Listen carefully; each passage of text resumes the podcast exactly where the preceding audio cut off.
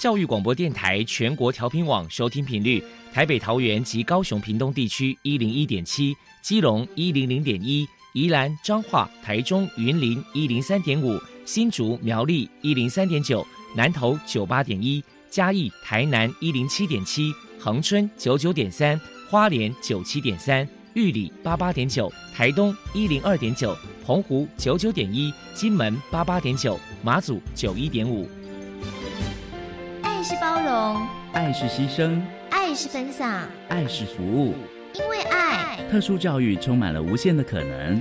用爱关怀身心障碍同学的未来，用心倾听资赋优异子女的心声。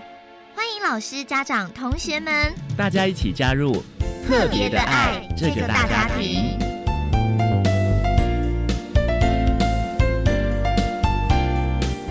本节目由教育部学生事务及特殊教育司指导，国立教育广播电台监制。欢迎收听。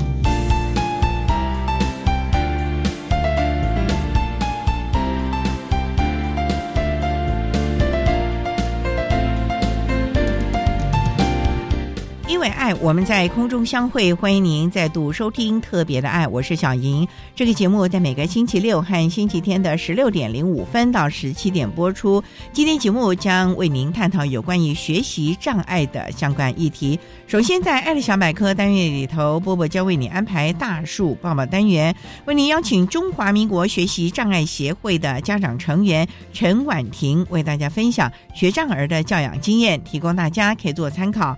另外，今天的主主题专访为你安排的是《爱的搜寻引擎》，为你邀请获得一百零九年优良特殊教育人员荣耀的正修科技大学资源教室的刘嘉玲辅导老师，为大家分享正修科技大学针对学习障碍的学生提供学习的策略，以及职业转型甚至于实习的相关经验，提供大家可以做参考。节目最后为你安排的是《爱的加油站》，为你邀请获得一百一十一年教育部优良特殊教育人员荣耀的高雄市立民族国民小学资源班的陈宣之老师，为大家加油打气喽！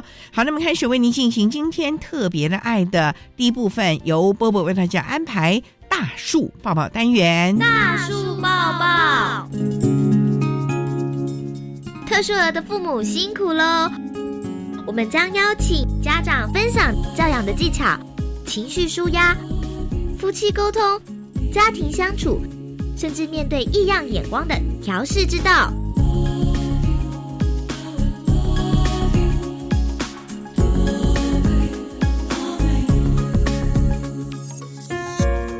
Hello，大家好，我是 Bobo，欢迎收听大树抱抱。今天呢，我们特别邀请到中华民国学习障碍协会的家长成员陈婉婷小姐来到节目现场，跟大家分享学障儿的家长教养经验谈。陈小姐的小孩查理呢，目前正在念国中二年级。首先，先请您来谈谈当初知道孩子呢是学障儿，当时内心的辛酸跟难过，你是如何走出来的呢？其实就是我是在大概是小一要升小二的时候，发现孩子本身是有学障的问题的。刚开始我知道的时候，心中其实是有点，第一个是惊讶，再来就是会有点怨恨，说到底是在哪一个环节出问题？为什么我的小孩会是这样子？后来也有经过了一些了解，才发现说哦，其实它是一种神经的功能异常的疾病。那我那时候就是常常会觉得说，小孩其实他外表看起来是正常的。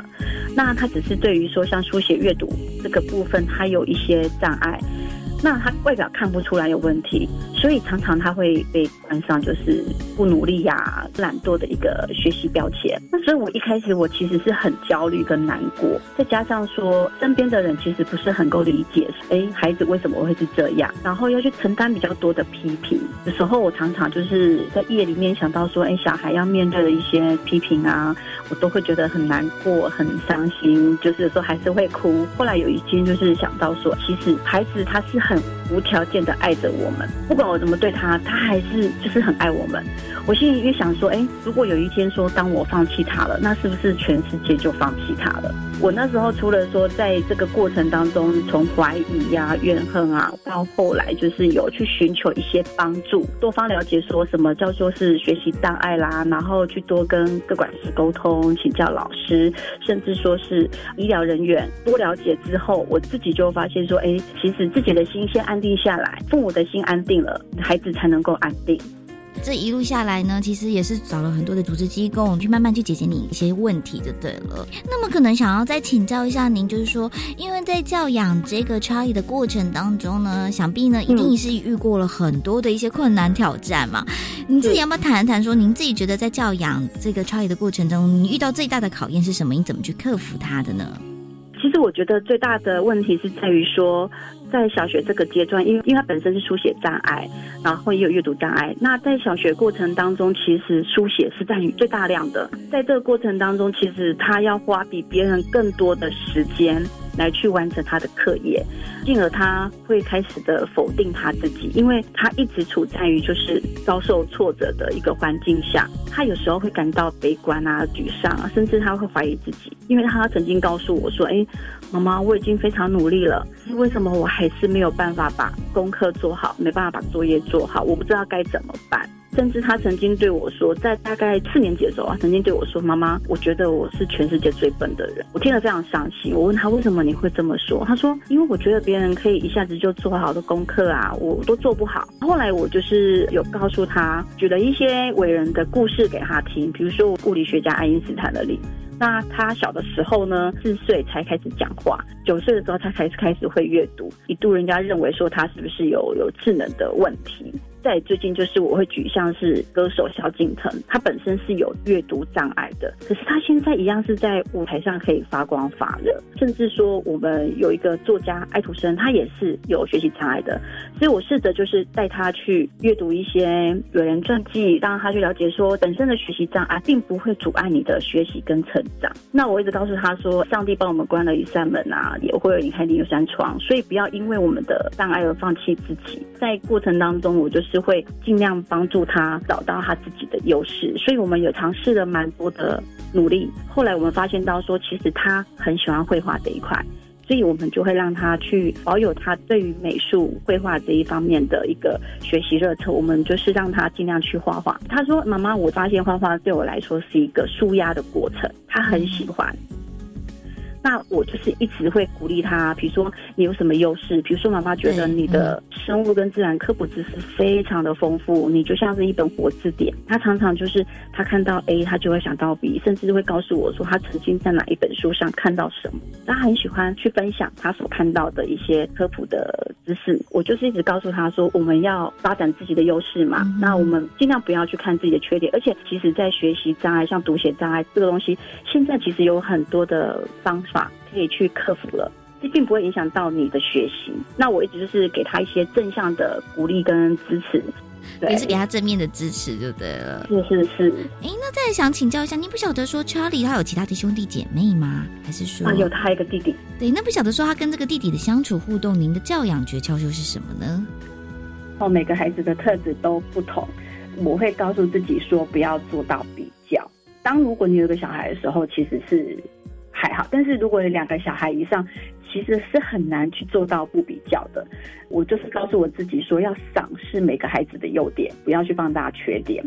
在于他们两个的一些互动的方面，我基本上就会倾向于就是说，我们用协助的方式，因为每个人的优点不同。比如说哥哥艺术类比较厉害，这部分我就会请他多协助弟弟。那弟弟他因为他是逻辑跟数理他方面比较厉害，他有时候他也会去跟哥哥多做讨论，他们就是互相去学习这样子。我比较会用这样子的互动去带，再来我会尽量就是做到尊重。尊重很重要。如果我今天尊重我的孩子，他们也会尊重别人。所以在两个相处的过程当中，我很要求的就是说要尊重对方，不能直接就是，比如说对方的东西，不管怎么样，我们都是要经过对方的同意才可以拿，或是说你想要找对方，都要寻求对方的同意。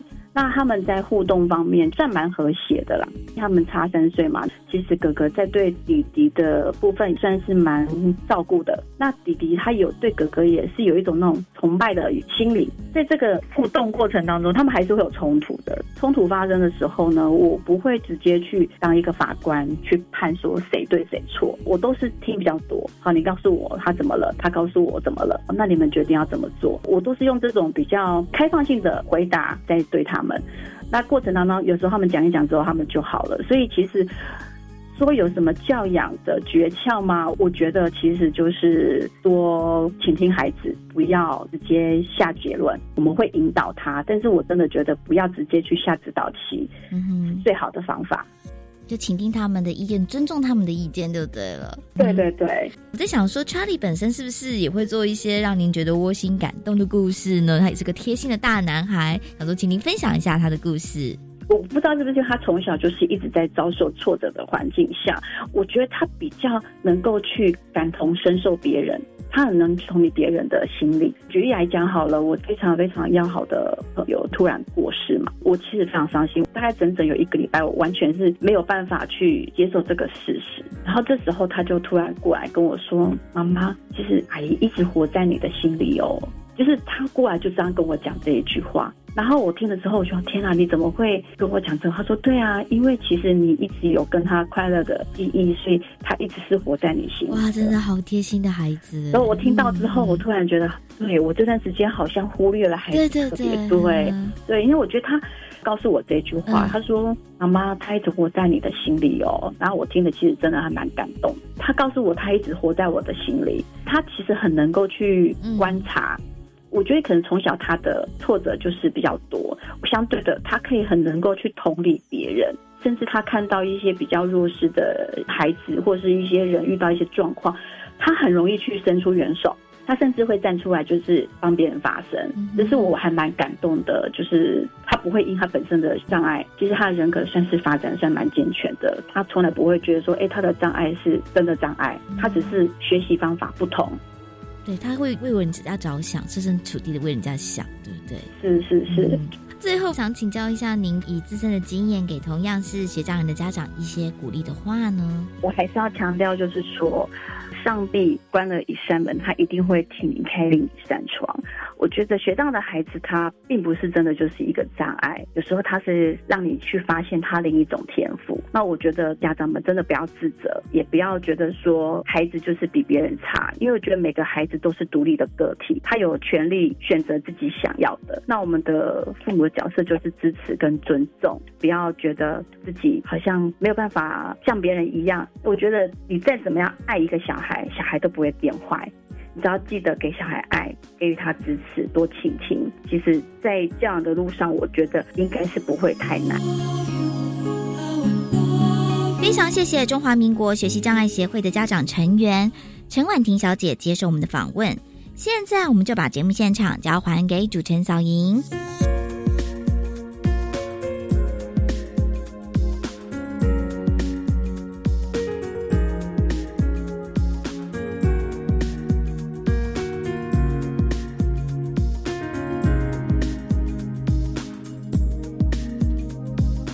谢谢中华民国学习障碍协会的家长陈婉婷以及波波为他分享了学障儿的教养经验，提供大家可以做参考喽。您现在所收听的节目是国立教育广播电台特别的爱，这个节目在每个星期六和星期天的十六点零五分到十七点播出。接下来要为您进行今天的主题专访，今天的主题专访为你安排的是。爱的搜寻引擎为您邀请获得一百零九年优良特殊教育人员荣耀的正修科技大学资源教室的刘嘉玲辅导老师，为大家分享正修科技大学针对学习障碍的孩子们提供了相关的支持服务以及就业转型的配套措施，提供大家可以做参考喽。好，那么开始为您进行今天特别爱的主题专访《爱的搜寻引擎》。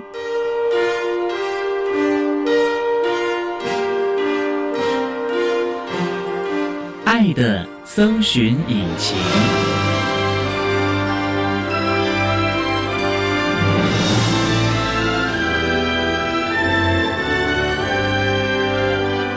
今天为大家邀请郑修科技大学资源教室的辅导老师刘嘉玲刘老师，老师您好。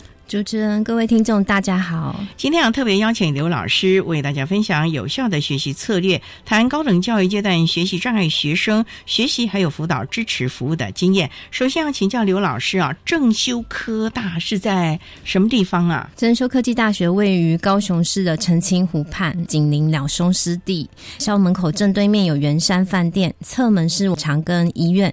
正修科技大学位于高雄的文山特区，就是附近非常的热闹。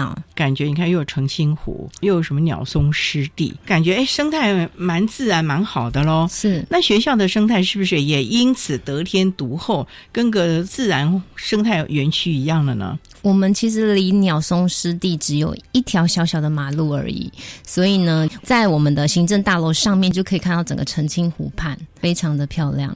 真美啊！那你每天不是跟度假一样了吗？心情不好的时候就会走出去看一下，哦，或者在楼上远眺一下，是都很棒啊。这个地方其实对于孩子们学习是一个很好的环境啊，没有什么太多的干扰，对不对？对。那你们交通方便吗？目前到正修是以公车，之后的话会有捷运，那还是有一阵子的规划了啊。是。不过最重要就是孩子们在这个地方是一个非常好的学习的环境了。想请教了，全校学生大概多少位啊？我们全校学生目前有一万八千多位，这么多啊？是校地够吗？校地其实没有非常的大，就是往天上发展喽。对我们其实有不同的学制，有分日、夜间，还有假日班。我们从幼稚园、五专、二专、二技、四技，甚至硕士班跟博士班都有。还有幼稚园，对，真修幼稚园，那个是为了学生实习还是教职员工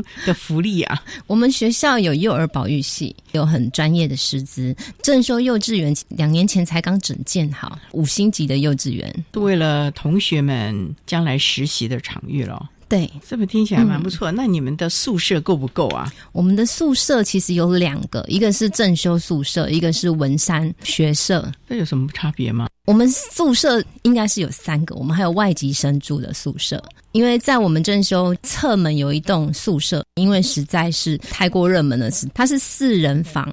文山学社它是。两人房，另外还有外籍生的宿舍，总共是三栋，一万多个学生。嗯，大家还是要出去租房子喽。在我们正修的学生，很大一部分都是来自高雄，通勤的学生居多。哦，那还好了哦。其实有很多学校就是宿舍的问题啊，是让学校也是蛮担心的，因为孩子住在校外啊，那个安全呐等等的，学校的校安中心可能也要特别去注意了啊。是是，所以这也算是正修。还蛮得天独厚的啊！是那我们的升障生大概有多少呢？以这学期来讲，我们升障生有突破两百七十位，目前是全南区第一名。两百七十位啊！是几位辅导老师啊？六位辅导老师，升障生人数一直逐年有一点上升。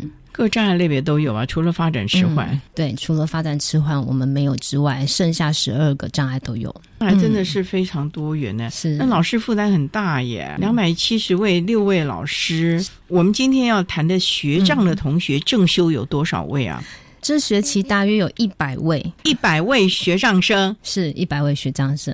那也是很多了耶。对，学长生一直都是占我们最大宗的学生。那他们也是站在各系喽。对。分散在各个系所，因为学校二十一个系所，他们都还蛮平均的。不过会不会就是以主要的操作为主了呢？是因为技职体系大部分都是学一技之长，学障生刚开始第一二年学习会比较辛苦，因为有一些学科后面只要是跟技术有关系，实做操练就会比较没有太大的问题。对啊，因为实际操练虽然还是要有一些理论在这边做根底，可是还是要动手做，这才是重点了啊。是好，稍待。我们再请正修科技大学资源教室的辅导老师刘嘉玲刘老师，再为大家分享正修科技大学针对我们学障的孩子提供的支持服务喽。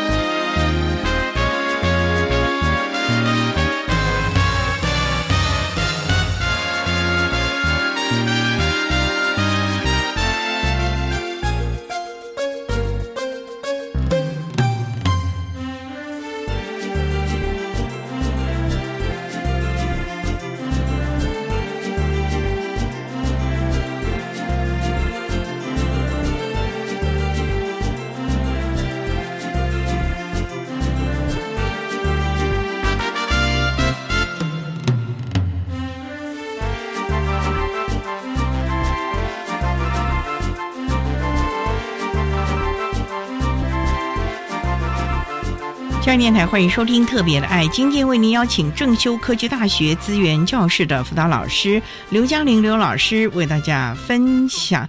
针对高等教育阶段学上的孩子呢，正修科大提供的相关支持服务了。刚才刘老师为了简单的介绍了正修科大的相关资讯，他想请教啊，刘老师，您从事我们辅导工作大概多久了？十二年了。前两年还得到了优良特教人员的荣耀，非常难得的一个荣耀。那也想请教了，那您说我们正修有六位辅导老师啊，大概都是些什么样的背景的呢？像刘老师，您。本身是主修什么？当年我们正修比较特别，我主修是经营管理研究所。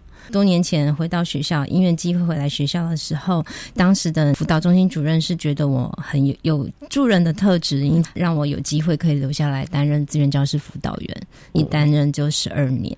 等于就是老师们觉得你的能力和个性适合，那其他的辅导老师大概也都相关背景了吧？我们正修比较特别，自己人格特质为主了。对，主要就是看老师有没有热诚。其他有心理系，也有教育相关系所，也有几位是企业管理系。企业管理经营的理念和技巧，是不是也在我们资源教室整合当中了呢？因为虽然是资源教室，可是它的管理啦，还有同同学，我觉得也是一个很大的学问嘞。应该是我们试着把我们的想法跟念头行销给全部的非自愿教师以及全校的师长们去理解。那我们也透过像行销的方式，希望让我们的学生做了一些很棒的善行啊，或是一些社会服务，可以让更多人知道。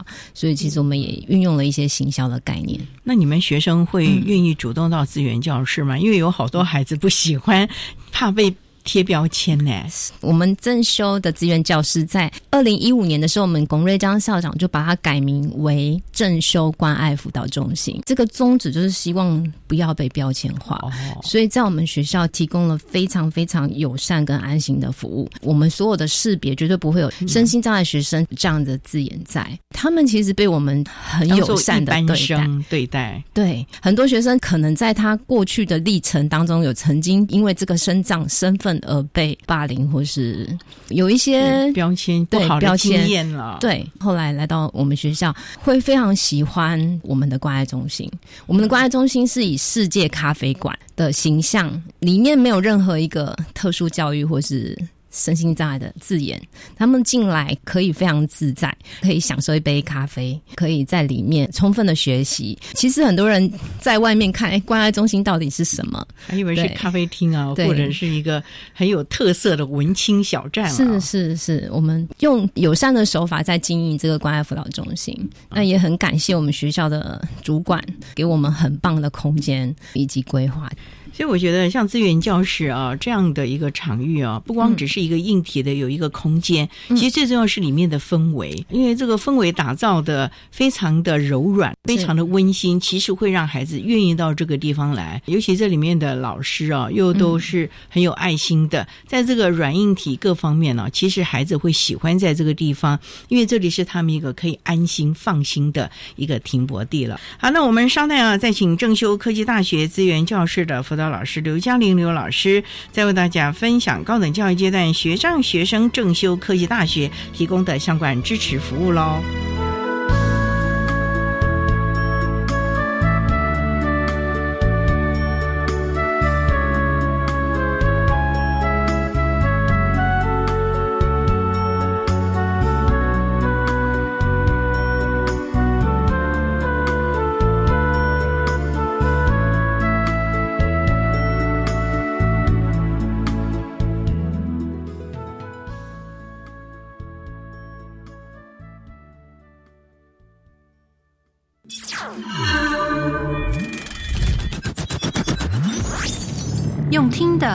想象，用想象去看见。十月三号起，每周二晚上十点到十点三十分，Listen，看得见的广播剧。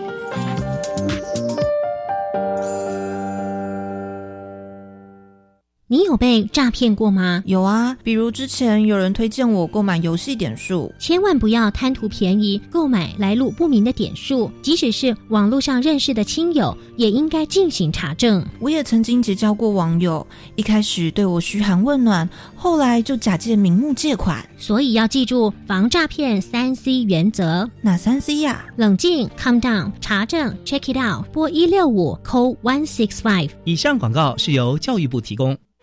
世上最遥远的距离是绿灯亮起，我却走不到马路的另一头去。终结行人地狱，就从停让做起。汽机车驾驶行经行人穿越道时，务必减速慢行；遇到行人穿越时，应停车优先让行人通过。在行人号志与行车号志皆为绿灯时，车辆转弯更要注意来往行人。路口安全停让，开创步行天堂。以上广告由交通部与公路局提供。管那么的水，罗嘎西木啊！大家好，我们是欧开合唱团。您现在收听的是教育电台。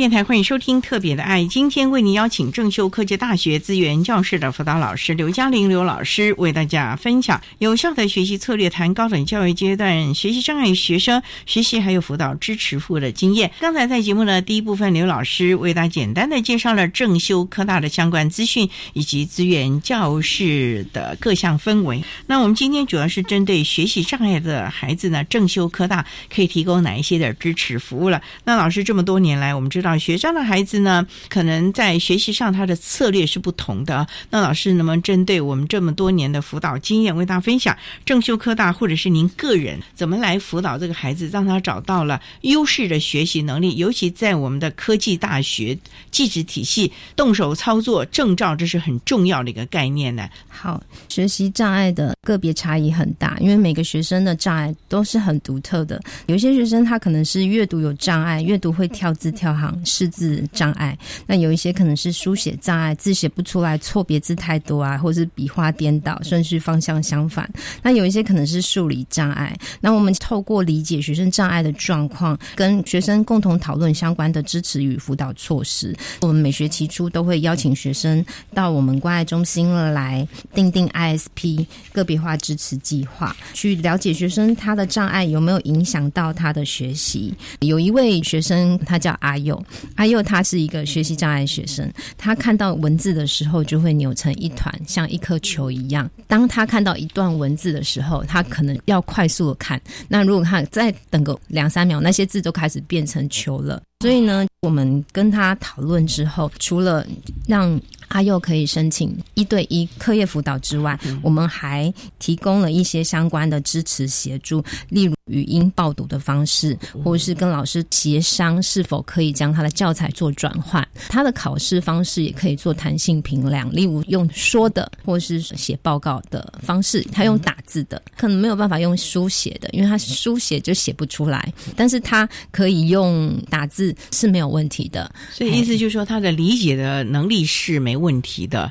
是他如果是用语音听的话是比较没有问题，但是如果是看文字，他就会一直扭成阅读上有问题，对阅读上会有困境。像这样的学生，我们就要需要请学生用读的，告诉他，请老师一对一协助他，个别化支持他这些科目，他有需要阅读的部分。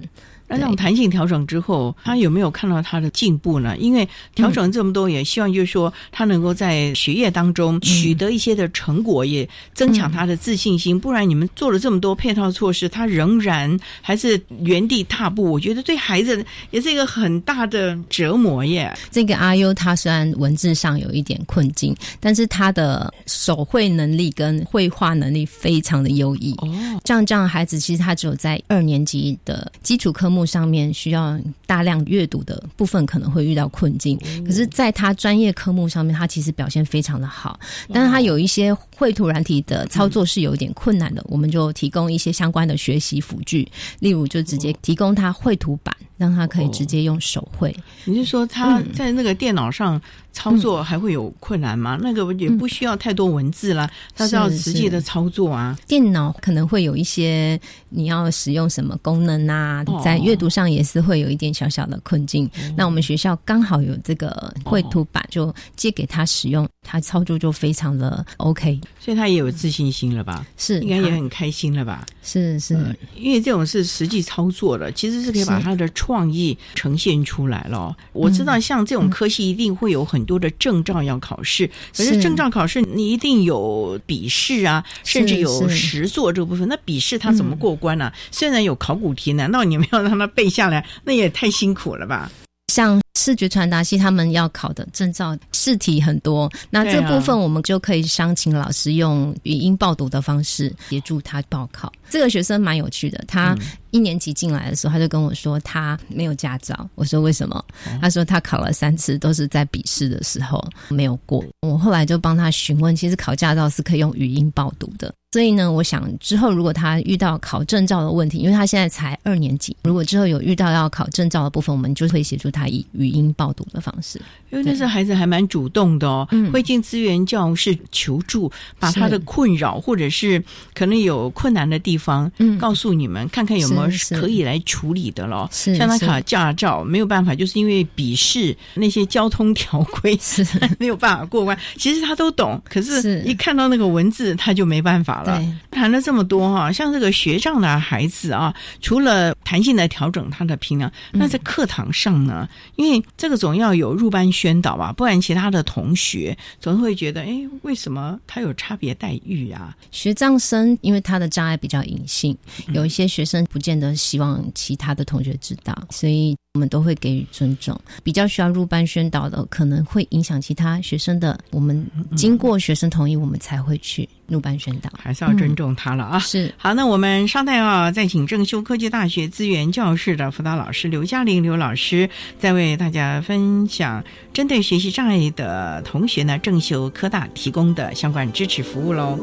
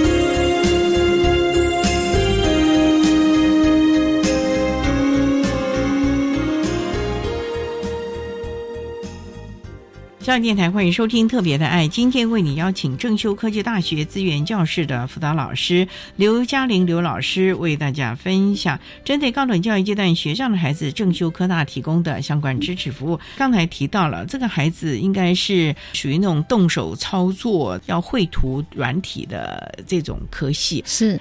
一二年级当然理论会比较多了，那会比较辛苦一点。不过像这些学障的孩子，如果真的到了需要实做的课程，其实反而是他们的亮点了啊。是，那还有没有一些其他的经验可以跟大家分享呢？每一位学生入学前，我们就会帮他们做个别化知识计划，了解学生的优势能力。那有些学生在阅读障碍或是书写障碍的部分，他如果对于他自己的期待会想要走理论科目的时候，其实我们就会有点担心，因为我们大概知道他会遇到什么样的困难。我们通常会提醒你有没有其他的优势能力，也会让学生去碰撞一下，因为这就是他们一心想要去完成的一个学业嘛。其实经过一个学期，大概半个学期左右，我们就会开始检视他们的成绩。在其中的时候，就会有其中的检视。有些学生他们不大会主动的告诉你他需要什么协助，即使你不断的问他你需不需要协助同学，或是老师需不需要帮你去跟老师沟通，他们都会拒绝。是不是因为他们还搞不清楚到底自己困难在什么地方呢？还是他觉得没面子啊？两个都有，所以当其中的时候，我们检视他成绩有一点低落的时候，就会提醒他是不是我们来试试看好不好？课业辅导，或者是我帮你请学伴协助你，因为刚入大学的学生不大知道，他如果没有过会怎样，需要花时间又花金钱坐在课堂一个学期重修，所以他们都会想去碰撞跟试试看，他会告诉你老师，我自己试试看，我努力看看，如果真的需要，我再告诉你，我们都会给予尊重，但我们大概就是。会在跟学生沟通，然后确定他这真的是他需要的嘛？如果他真的需要，我们也会给予尊重。那如果他愿意，我们就是帮他协助任课老师帮他做课业辅导。我自己碰到就是有学生，大概你也觉得他的学习可能不大适合在这个科目科系。可能学生他会觉得，哎，我就是想要在这样子科系里试试看。那你们有没有 告诉他啊？这个试试看有点风险呢？是是，我们会告诉他，哎，你学的是管理或是理论科目，它是很多的，你需要大量阅读，他必须做 PPT 报告的，这样对你来说可能会比较没有那么的优势。学生其实经过一个学习或两个学习之后，他可能会思考，真的不大适合他。这时候我们可能就会询问他，是不是有其他。更想学的，所以像如果说这个时候睡动他，就是提醒他正修有可以转系的这个机制了。那可是要看看那个系到底适不适合他，以及他有没有这个能力去准备转系考啊？因为转系也是要有笔试啊甚至面试的哦。在正修，如果是因为学生的障碍状况影响，是会给予一些协助。只要系上有名额，我们就会协助学生去做转系。学生如果要转系，就是尽早在一年级。一下或二上的时候，尽早去做准备。这样一上的通识课其实是可以互相抵免的，后面补修的科目也会比较少。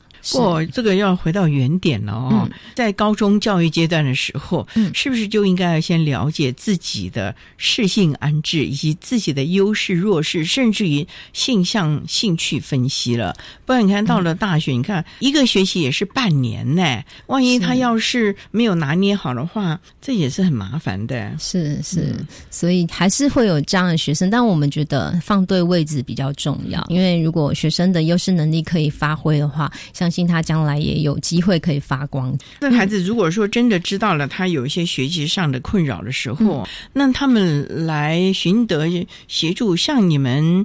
这种考试的评量啊，甚至于像这个学办这个部分呢，孩子自己接受度如何呢？因为有的人呢，就像你讲的，给了他学办之后，他好像也没有多么积极，考试评量反而也有的时候会变成了他的一种依赖了。甚至于我们知道，现在大学其实很多就是分组报告、分组来实做的这个部分。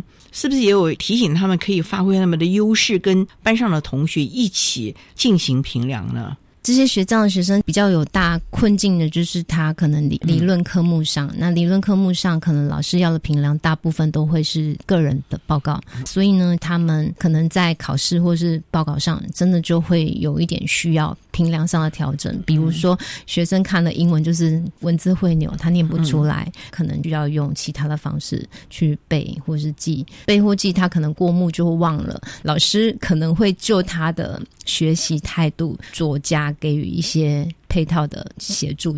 当然，我觉得最重要是看学生的学习态度。学伴的部分呢，有一些学生的确就会比较利用学伴。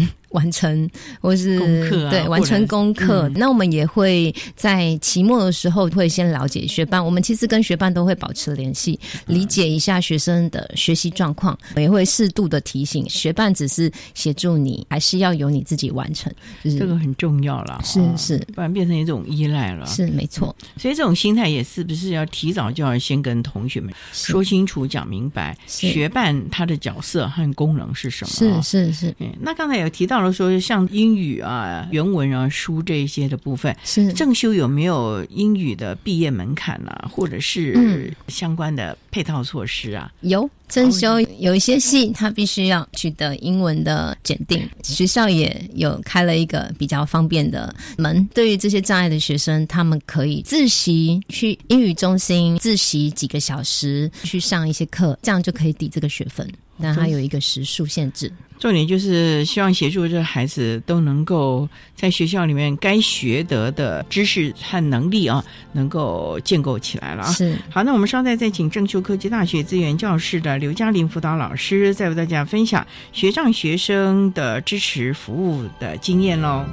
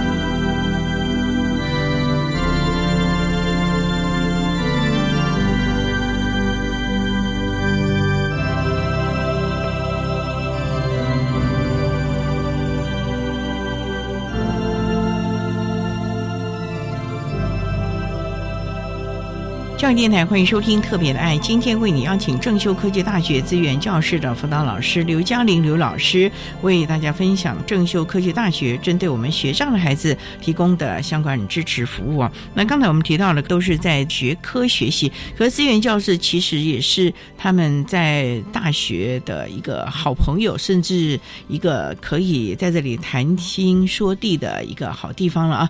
那您刚才说有什么圆梦计划，又有什么工坊？这能不能为大家来谈谈正修科大这个特色呢？我们正修科大为每一位特教学生都会有安排生涯转型计划，从大一进来之后就会开始让他做一些职涯测验，大二可能职涯养成，然后大三接轨体验职涯、职涯讲座等，大四就会有一些就业博览会啊，或是劳工局转介。我们学校有一个很大的特色，是我们有建构一个职涯实习角落，叫梦想实验工坊，有点像是庇护工厂的点心吧，小小的不大，但是它透过专业的学习，那它可以产出一些像点心、松饼、鸡蛋仔、关东煮或茶叶蛋。它是有一些优秀的学长姐互相传授教导，因为我们学校也有餐饮系，透过师长的教导、学长姐的带领，让这些学生可以透过攻读，可以有一技之长。从这个小小的场域，我们让一些很弱势的学生，他可能在外面在求职上面是比较困境的，来这里磨练，让他可以有机会攻读学习。职场的团队合作或是培养人际，就会有一些互助学习，让学生实际产出商品，结合公益回馈社会。您说的这个算是攻读这个场域，是。我们的资源教室特别成立的，那也就是历届的资源教室辅导过的孩子们，他们代代相传，做一些饼干什么的，当然也有老师来指导了，就一代代的传承。他只对资源教室营业吗？我们是对于所有学校的学生，就是全校学生都可以来。对对，那他们在这里是以特教生为主要来这边攻读的对象了哦。对，在这样场域里面，我们有融合了各式各样的这类别，比如说有轮椅生，他可以当柜台；自闭症的学生，我们可能让他有机会去跟人沟通；视障生比较看不清楚，他可以帮忙打分；听障生就是视障可以协助听障，这些障碍也可以协助肢体障碍。我们蛮开心的是，这样一个场域大概已经三四年一直建构下来，帮助了很多原来有一点学习障碍，也有可能合并情障啊，或是人际社。教比较落后的学生，他透过这样的场域去学习，毕业之后可以顺利衔接职场。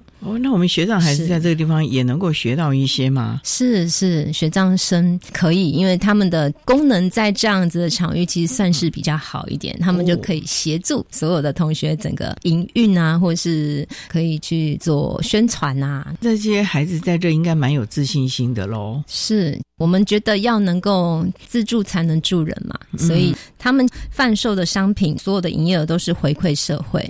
对，我们就会在期末的时候把他们的结余款全部捐给，像我们会曾经捐给华山基金会、家福基金会。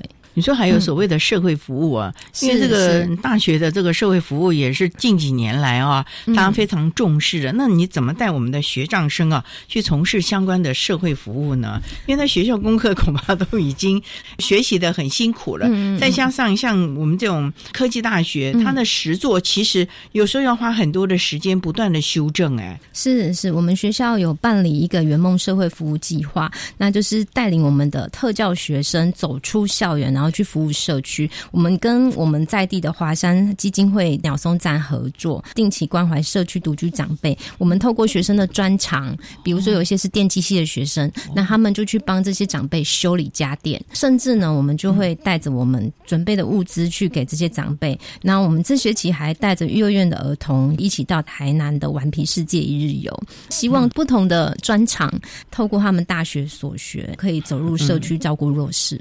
这个非常的重要。啊，不最重要的啊！我们知道学习障碍的孩子啊，他的特教生的身份是只有在就学阶段，学障的孩子只要离开了我们教育体系，进入社会，其实他是没有任何的证明的。投入职场对他们来说是有一点点难度的。所以，针对学障的孩子，你们的职涯发展，甚至于是不是职涯的转型，有没有先做这个配套措施呢？我们在大三的时候，因为大三的课程就会比较少，其实我们会鼓励学生积极的投入攻读。如果能力较好的学生，我们就邀请他可以到校外攻读；那能力比较弱的学生，我们就会透过我们的庇护工厂去做一些协助，支持他。之后大四，我们就会希望他可以大量的去做一些职场的衔接。我们其实也有跟劳工去合作，然后我们学校其实，在每年大概三月的时候，就会办的一个校园的大型。博览会会有一百家以上的厂商进驻，那我们就希望学生透过相关的履历撰写啊，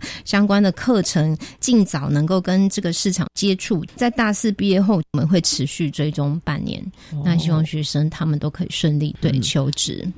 不过学校的学生啊，最重要的就是他们在进入了职场之后，他的能力。那像我们正修，我们知道有的系所必须要有实习机会，有没有可能这些孩子在实习的场域音乐表现还不错，被留任的呢？正修有没有这样的经验过？我们餐饮系的学生在三年级的时候就要校外实习了。我们有很多学生透过实习，像我们有在汉神巨蛋，然后也有在老新台菜，学生就跟我说他暑假。要去垦丁凯撒饭店实习，我觉得像这样子的实习机会，让学生直接到职场上去。那如果表现好，将来可能就是直接在职场里面求职了。对，那这些孩子他们的稳定度如何呢？虽然说半年的追踪保护期，可是基本上我知道很多资源教授的老师啊，其实都超过了半年了。因为你们跟孩子们的感情其实很好，可能一年、两年，甚至四五年的孩子，你们都还保持联络，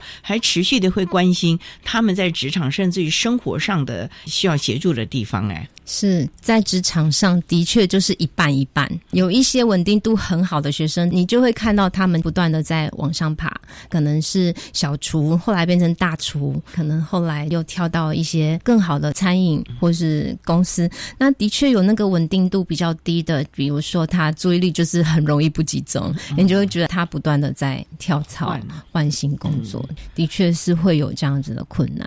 所以这个工作的稳定度哦，嗯，不光是他的专业技能吧，可能是不是他的态度和观念的问题了？因为有很多的雇主啊，在跟我们讨论的时候，他们。期望的是这个学生能够稳定、情绪稳定，甚至于听指令，不要迟到早退，这些合群的，反而是雇主比较会去要求的。那这个部分正修有没有根据我们的学生在平常的时候就提醒同学，或者有相关的研习啊、小作坊啊等等的来实习这样的一种精神呢？在大三的时候，就会有大量的职涯讲座，如果邀请业界的一些相关的专家来做分享。这个教育养成其实也是希望学生他可以有这样养分，但。可能在某一部分来讲，的确有一些学生他就容易注意力比较，就是可能会比较缺缺失。对，可能会知道注意力比较偏弱的学生，的确在工作就跳槽上面就是会比较长频繁。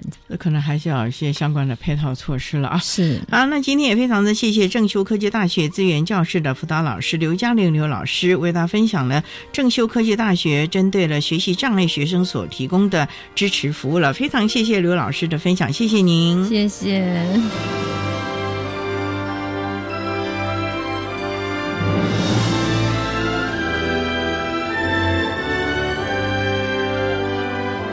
且获得一百零九年优良特殊教育人员荣耀的正修科技大学资源教室的刘嘉玲辅导老师，为大家分享了正修科大针对了学习障碍的学生提供的学习策略以及实习。就业转型的相关经验，提供大家可以做参考。您现在所收听的节目是国立教育广播电台特别的爱节目，最后为你安排的是爱的加油站，为你邀请获得一百一十一年教育部优良特殊教育人员荣耀的高雄市立民族国民小学资源班的陈宣之老师，为大家加油打气喽。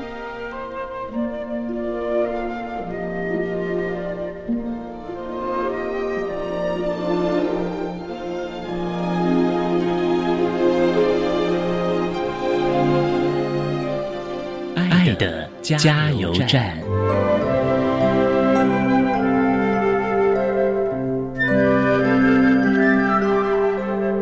各位听众，大家好。我是一百一十一年度教育部优良特殊教育人员，目前服务于高雄市立民族国民小学的陈宣子老师。对于国小教育阶段学习障碍的学生，有几点建议哦，就是要肯定自己，相信自己。你找到你自己喜欢的、擅长的项目，就勇往直前。对于学习障碍学生的家长，想要呼吁家长们用爱去陪伴他们，然后耐心等待他们成长茁壮。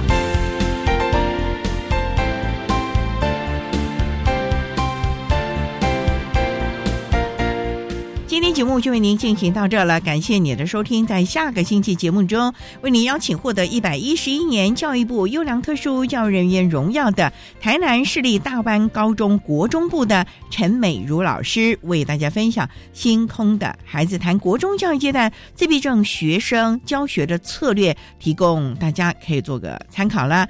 感谢你的收听，也欢迎您在下个星期六十六点零五分再度收听。特别的爱，我们下周见了，拜拜。